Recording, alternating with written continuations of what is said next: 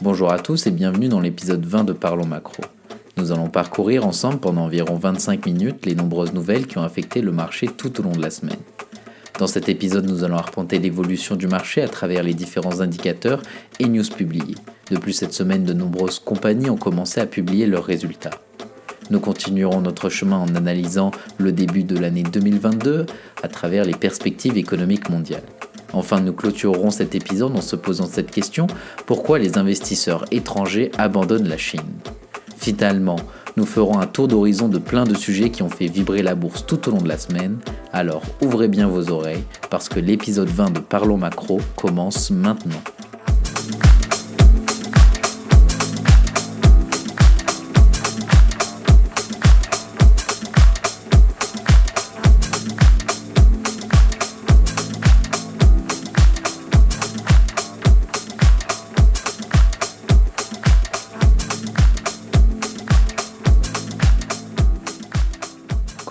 Commençons notre semaine avec lundi où les indices actions européens ont fini en baisse dans un contexte marqué par la guerre en Ukraine et par le reconfinement en Chine, risquant de ralentir les échanges commerciaux. En effet, sur le front ukrainien, la Russie a bombardé les services ferroviaires, un cessez-le-feu a été déclaré à Mariupol et la Russie a mis en garde les États-Unis contre de nouvelles livraisons d'armes à l'Ukraine. De plus, le reconfinement à Shanghai ainsi que les craintes de confinement de Pékin suite à l'augmentation du nombre de contaminations au Covid ont plombé les prix des matières premières, des valeurs de luxe et font craindre aux investisseurs une disruption des chaînes d'approvisionnement. Face à ces facteurs, la victoire d'Emmanuel Macron en France et les chiffres du climat des affaires en Allemagne supérieurs aux prévisions ont peiné à influencer le marché. Côté résultat, Vivendi a annoncé un chiffre d'affaires net en hausse de près de 13% et Roche a annoncé un chiffre d'affaires euh, en hausse de 10% supérieur au consensus. Côté M&A, euh, les fonds d'investissement BlackRock et KKR envisageraient d'acheter l'éditeur de jeux vidéo Ubisoft, cependant aucune négociation sérieuse ne serait en cours. De plus, Saint-Gobain et Dalsan ont signé un accord pour fusionner dans le cadre de Platran, Turquie, tandis que Sodexo serait prêt à vendre une partie de son unité de tickets restaurant à CVC. Du côté des États-Unis, les indices actions américains ont évolué dans le rouge. Côté résultat, Coca-Cola a annoncé un bénéfice net au premier trimestre à 2,78 milliards de dollars, soit 0,64 dollars par action. C'est supérieur au consensus qui était d'un bénéfice par action de 0,58 dollars. De plus, le groupe a annoncé un chiffre d'affaires en hausse de près de 16% à 10,5 milliards de dollars contre un consensus qu'il évaluait à 9,8 milliards de dollars. Activision Blizzard a publié un chiffre d'affaires pour le T1 à 1,77 euh, milliards de dollars contre 2 euh, milliards de dollars un an plus tôt. Côté M&A, c'est Twitter qui va accepter l'offre de rachat d'Elon Musk de 43 milliards de dollars. On continue la semaine avec mardi où les indices actions européens ont terminé en baisse, effaçant leurs gains dans le sillage des indices US et à la suite d'une nouvelle escalade verbale par la Russie. Les marchés avaient salué pourtant le matin la décision surprise de la Banque populaire chinoise de réduire d'un point de pourcentage le taux des réserves obligatoires pour les dépôts en devises étrangères, qui passera de 9% actuellement à 8% à partir du 15 mai. Néanmoins, sur le front ukrainien, le ton est brutalement monté lorsque le ministre russe des Affaires étrangères a prévenu qu'il euh, existait un risque sérieux de conflit nucléaire, tout en assurant que le Kremlin était disposé à engager un dialogue avec les États-Unis afin d'éviter toute confrontation. Dans un entretien pour Reuters, euh, Martin Kazak a déclaré que la BCE a suffisamment de marge pour relever ses taux d'intérêt jusqu'à trois reprises cette année. Une hausse en juillet est possible et raisonnable selon lui. Martin Kazak estime que la BCE devrait relever ses taux de 25 points de base et qu'il n'y a pas de raison particulière pour que la Banque centrale s'arrête dans la normalisation de politique une fois que les taux seront revenus à zéro. Du côté des résultats, Novartis a publié un chiffre d'affaires en hausse de 4% à 12,4 milliards d'euros pour un bénéfice en hausse de plus de 8%. Michelin, quant à lui, a fait état d'une hausse de 19% pour, de ses ventes au premier trimestre et a confirmé ses objectifs annuels malgré des perturbations opérationnelles et des tensions inflationnistes. Orange a enregistré un chiffre d'affaires en hausse de 0,7% cette année, euh, tiré notamment par la zone Afrique et Moyen-Orient. Du côté des États-Unis, les indices actions américains ont évolué en baisse, pénalisés par un retour de l'aversion au risque à la suite d'une nouvelle escalade de tensions entre Moscou, malgré une salve de résultats. Au-delà des résultats, les investisseurs ont également continué à surveiller l'évolution de la situation sanitaire en Chine, de crainte qu'un confinement à Pékin ne fragilise un peu plus les prévisions de croissance et se prépare à la nouvelle hausse de taux que la Réserve fédérale devrait annoncer ces prochaines semaines. Du côté des résultats, General Electric a communiqué un chiffre d'affaires au T1 à 17 milliards euh, de dollars. Euh, l'entreprise a annoncé s'attendre à un bénéfice annuel dans le bas de la fourchette de ses prévisions. UPS, quant à lui, a vu son bénéfice ajusté euh, battre le consensus à 2,66 euh, milliards de dollars. le groupe de livraison de colis ayant profité du dynamisme de commerce en ligne pour relever ses tarifs. On arrive au milieu de la semaine avec mercredi où les indices européens ont clôturé en hausse. Cependant, l'indicateur GFK du climat de consommation en Allemagne a plongé à moins 26,5% à l'aube du mois de mai 2022, bien en deçà des attentes du marché à moins 16% après une révision à la baisse de moins 15% le mois précédent. Ce sentiment a été enregistré comme un minimum historique. La crise en Ukraine entraîne une flambée des coûts pour les ménages, ce qui rend les perspectives de reprise post-pandémique sombres. Le revenu des ménages a considérablement diminué et la propension à acheter est tombée à son plus bas niveau depuis plus de 13 ans. Associé à l'inflation élevée qui prévaut dans les principales économies, le moral des consommateurs a été considérablement entamé. Les agents économiques qui espéraient une reprise rapide après la crise du Covid sont maintenant confrontés à de nouvelles circonstances. On prévoit que la situation ne s'améliorera qu'en cas de succès des pourparlers de paix sur l'Ukraine. Du côté des États-Unis, les indices ont terminé la séance dans le vert, sauf le Nasdaq. Le SP500 a grimpé, euh, les technologies ayant rebondi après une déroute la veille, soutenu par le rallye de Microsoft après des résultats trimestriels meilleurs que prévu. Le SP500 a progressé de 1,2%, le Dow Jones a de 1,2% aussi, et le Nasdaq, quant à lui, a euh, perdu 0,1%.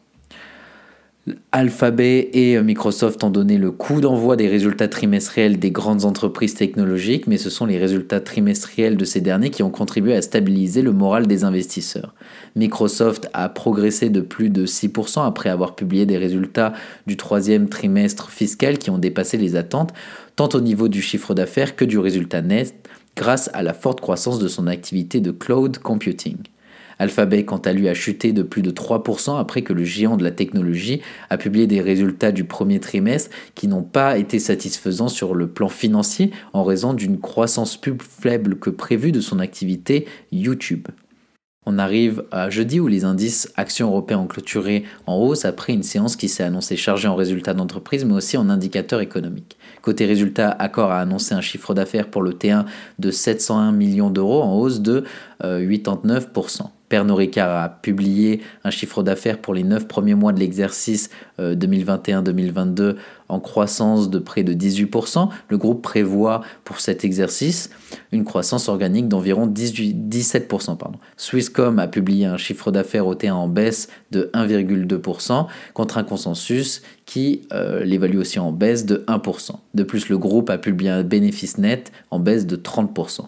Tikeo Capital a fait état d'un bénéfice en hausse de 21% de ses encours au premier trimestre et d'y avoir déjà atteint l'objectif qu'elle avait fixé euh, pour l'année 2022. On finit avec Total qui a fait état pour le premier trimestre d'un chiffre d'affaires en hausse de 57%.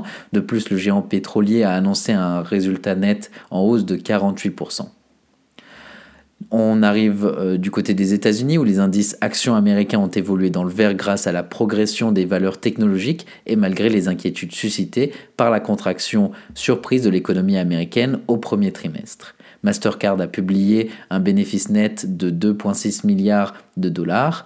McDonald's a dégagé un bénéfice ajusté par action de 2,28 euh, dollars, dépassant les attentes euh, du consensus à 2,17 dollars.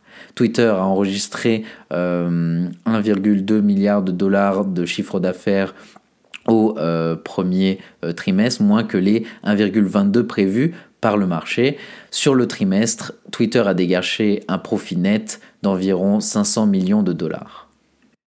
On finit la semaine avec vendredi où les indices actions européens ont dans le vert portés par les bons résultats trimestriels des sociétés, faisant fi du ralentissement de l'activité internationale qui se confirme depuis le début de la guerre en Ukraine.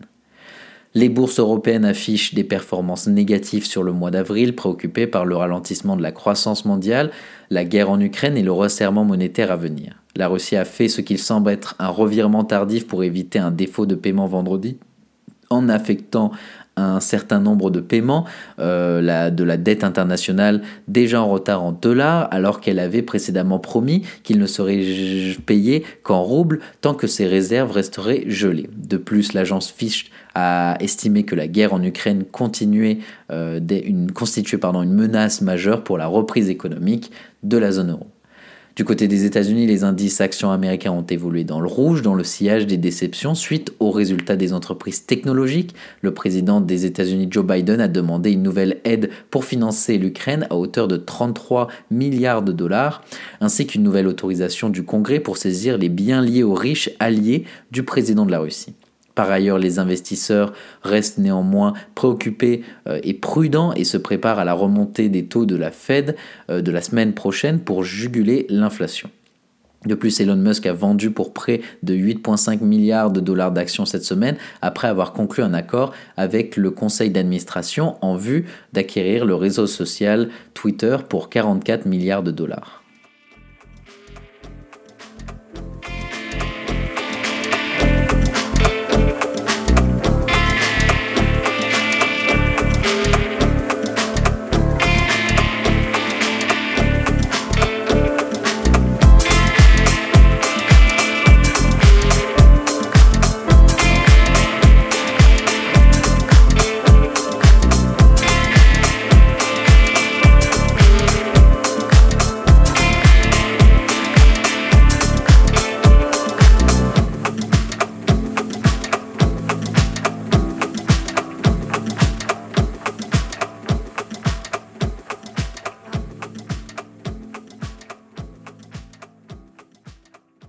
Continuons notre chemin avec une news générale. Les perspectives économiques mondiales s'assombrissent. Entre inflation, la guerre, le gaz, le Covid et le spectre d'autres problèmes à l'horizon, il est difficile d'être optimiste pour le reste de l'année 2022. Alors que nous pensions être sortis du pire des défis économiques de la pandémie, les choses sont devenues plus étranges. Aujourd'hui, grâce à la guerre de Vladimir Poutine en Ukraine, à la hausse de l'inflation et à l'augmentation du nombre de, COVID euh, de cas de Covid-19, les pays doivent faire face à leur propre cocktail de défis et de points de faiblesse. Une contraction surprise du PIB aux États-Unis. La grande alerte rouge économique des États-Unis cette semaine a été la contraction surprise de son PIB. L'économie américaine s'est contractée pour la première fois depuis 2020 avec une baisse de 1,4% au premier trimestre de cette année. Pourquoi cette contraction? La première est que les chiffres sont erronés. Deuxièmement, et c'est cette potentiel plus probable, il est très clair que le déclin a été entraîné par la balance euh, commerciale, un bond des importations et une baisse des exportations. Cela augmente le risque de récession cette année. Les entreprises ont constitué leur stock à la fin de 2021 pour éviter les problèmes de chaîne d'approvisionnement, mais les consommateurs se sont retenus. Maintenant, les piles de marchandises ne feront qu'augmenter avec une soixantaine de navires en attente de décharge en Californie, soit le triple de la norme, et il faudra de nombreux mois et des remises pour les réduire. Pour ce qui est des perspectives plus optimistes, l'inflation n'est pas aussi terrible que nous le pensions tous. L'indice de base des dépenses de consommation personnelle est ressorti à un taux annualisé d'environ 5%. C'est encore trop élevé pour se détendre, mais pas aussi mauvais que nous le craignions.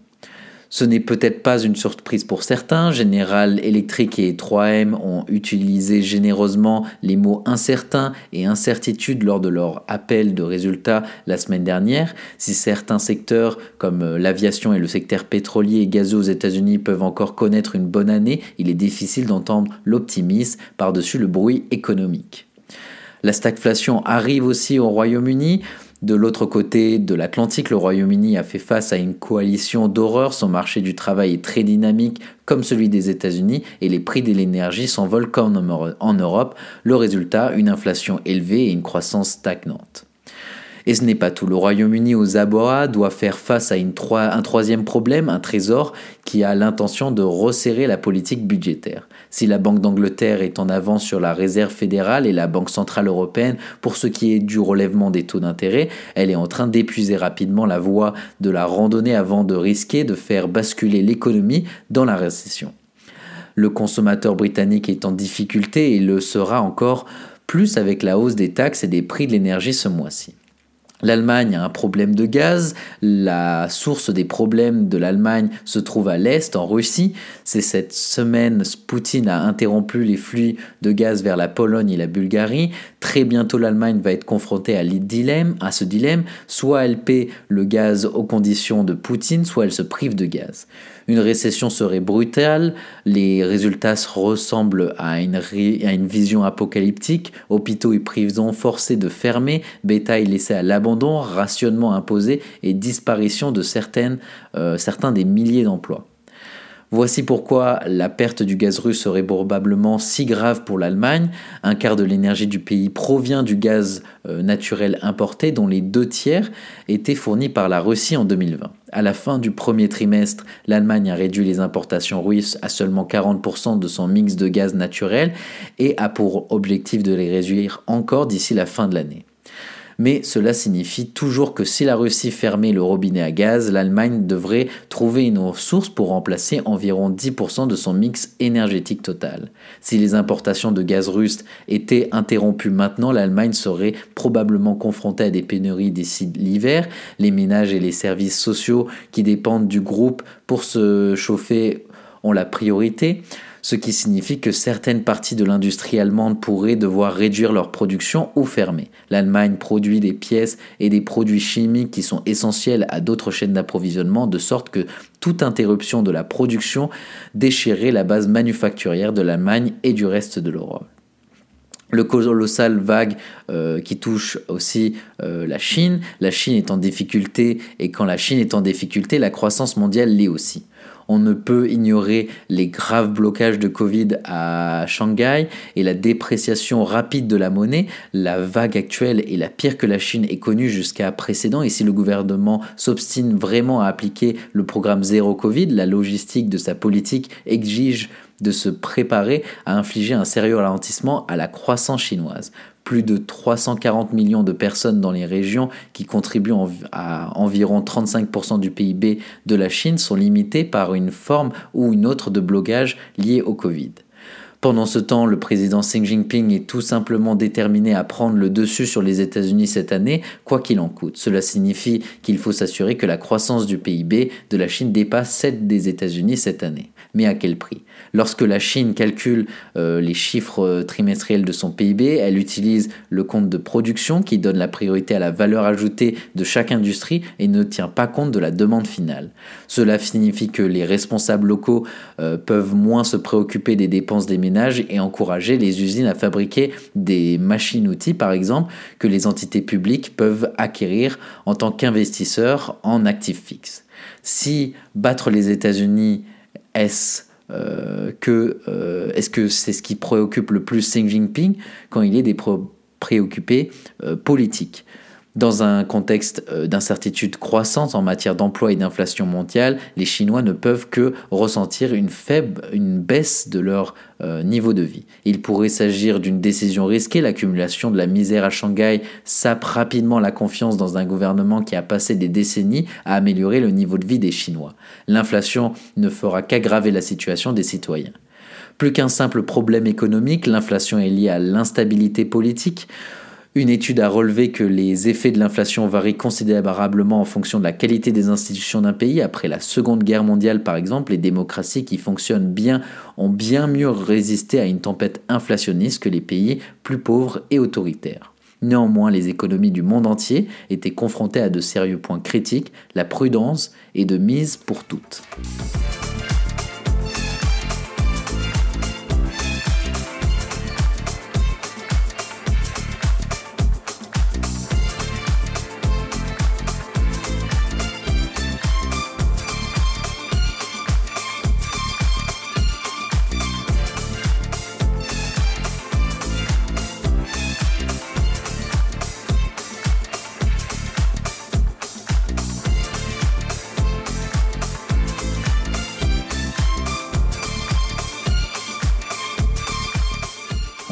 Épisode avec le développement macro. Cette semaine, on se posera cette question pourquoi les investisseurs étrangers abandonnent la Chine? Les investisseurs étrangers font-ils encore confiance à la Chine? Depuis le mois de mars, ils se délaissent massivement de leurs titres chinois. Oui, oui, 17 milliards de dollars investis dans les obligations ou les actions ont été vendus en mars. Ces reflux intriguent les analystes parce que déjà ils sont importants et rompent avec une tendance à la hausse des investissements sur le marché chinois. Ensuite, parce que l'hémorragie continue en avril, même si les montants et sorties de capitaux étrangers sont nettement inférieurs à ceux de mars. La première question, elle est géopolitique avec la guerre russe en Ukraine, le soutien du président chinois à Poutine. Les fonds étrangers préfèrent anticiper avant de subir les coûts d'éventuelles sanctions contre la Chine, car si Pékin devrait subir des sanctions financières de la part de l'Occident pour avoir livré des armes à la Russie, par exemple.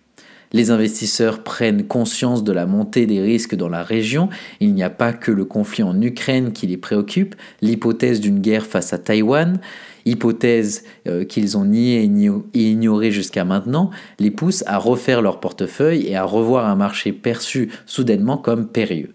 Cette fuite des capitaux intervient alors que la Chine fait face à un regain de Covid, les confinements à Shanghai et dans une quarantaine de grandes villes font craindre une récession, et puis la façon dont le régime combat le Covid avec sa politique du zéro Covid, interpelle les investisseurs. Cette gestion autoritaire handicape la reprise brutale du secteur de la tech, une gouvernance assez inquiétante pour les investisseurs.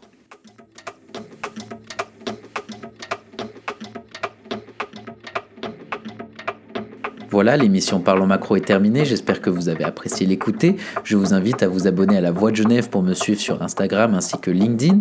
Je vous remercie de m'avoir écouté et je vous souhaite d'ores et déjà de passer une bonne semaine.